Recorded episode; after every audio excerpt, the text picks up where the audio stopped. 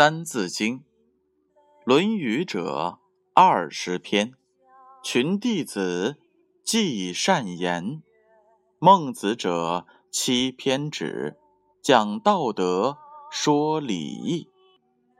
作《中庸》，乃孔集；中不偏，庸不易。作《大学》，乃曾子；自修齐，至平治。中书熟，孝经通，如六经，始可读。诗书易，礼春秋，号六经，当讲求。有连山，有归藏，有周易，三易详。有典谟，有训告，有誓命。书之奥。我周公作周礼，著六官，存治体。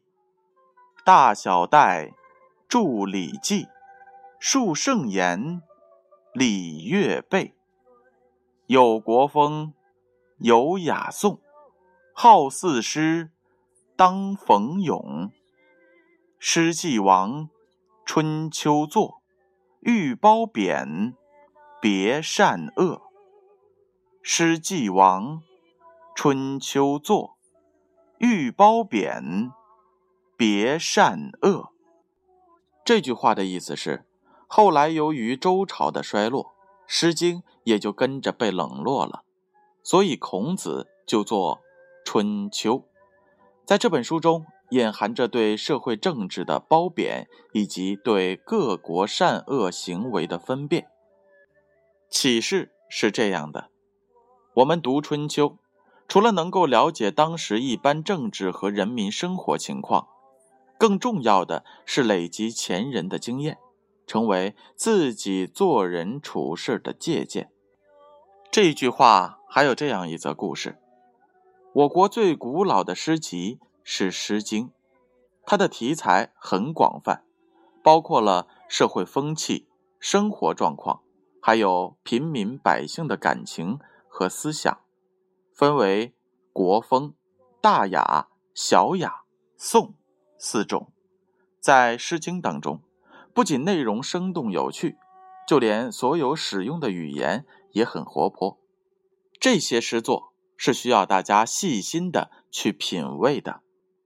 春秋时代，诗的精神已经丧失了。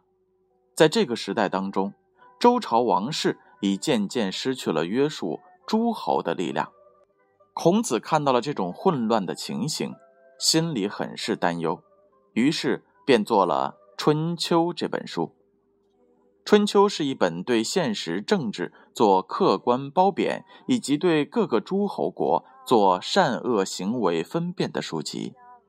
这本书里有著名的春秋五霸，这些诸侯国彼此争名夺利，战争不断。春秋这本书就是针对他们来做评论的。